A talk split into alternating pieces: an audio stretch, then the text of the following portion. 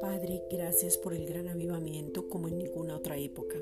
Ahora estamos impactando generaciones y anunciamos las buenas nuevas de salvación, segunda de Timoteo 4:2. Podemos ver la manifestación de milagros, señales y prodigios, Hebreos 2:4. Tu palabra es verdad, es real y es confiable.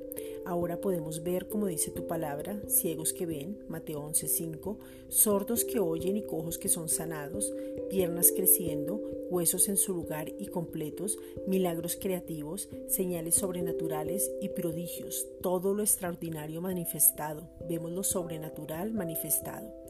Tú eres el mismo ayer, hoy y por los siglos, Hebreos 13:8, y tu mano está a nuestro favor.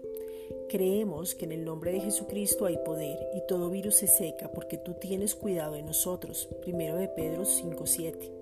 Que toda autoridad nos fue dada sobre las circunstancias para que tu amor se manifieste. Romanos 5:5. Que nos ponemos de acuerdo con tu palabra. Mateo 18:19. Que oramos para recibir, que somos llenos del Espíritu Santo. Efesios 5:18 Padre, creemos que hay revelación sobrenatural. Efesios 1, versículos 17 al 23. Creemos que tenemos una herencia porque la herencia es Cristo. Colosenses 1:12. Que los ángeles actúan a nuestro favor. Salmo 103:20. Que la sangre de Jesucristo nos limpió de toda maldad. Primera de Juan 1:7. Que el cuerpo de pecado está destruido. Romanos 6:6. Que ahora somos reyes y sacerdotes. Apocalipsis 5:10.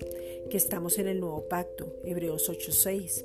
Que tenemos el ADN del Padre, que somos hijos amados. Efesios 5:1 y que somos los que vamos a trastornar el mundo, que aún desde casa predicamos, enseñamos, enviamos la palabra y los enfermos son sanos, las circunstancias cambian y vemos lo sobrenatural. Estamos en victoria. Gracias Padre.